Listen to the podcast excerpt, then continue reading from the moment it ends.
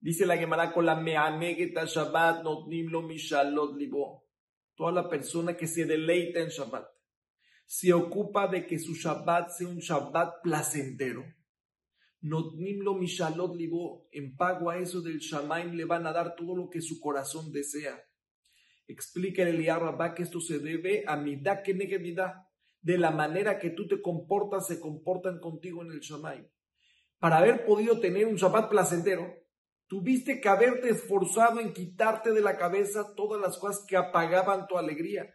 Tenías preocupaciones de salud, preocupaciones de parnasá y cualquier otro tipo de preocupaciones que te apagaban tu alegría en Shabbat y te ocupaste de quitarlas de tu cabeza para que de esa manera honraras a Shabbat deleitándote en él.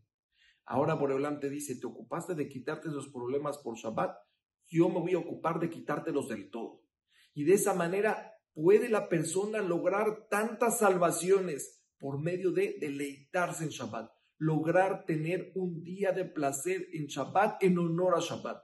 Que Boreolam nos ayude a poder deleitarnos en este día, poder gozarlo y poder sacar lo mejor de ese día para nuestra vida. Besat nos vemos aquí el siguiente miércoles en Preparándonos para Shabbat.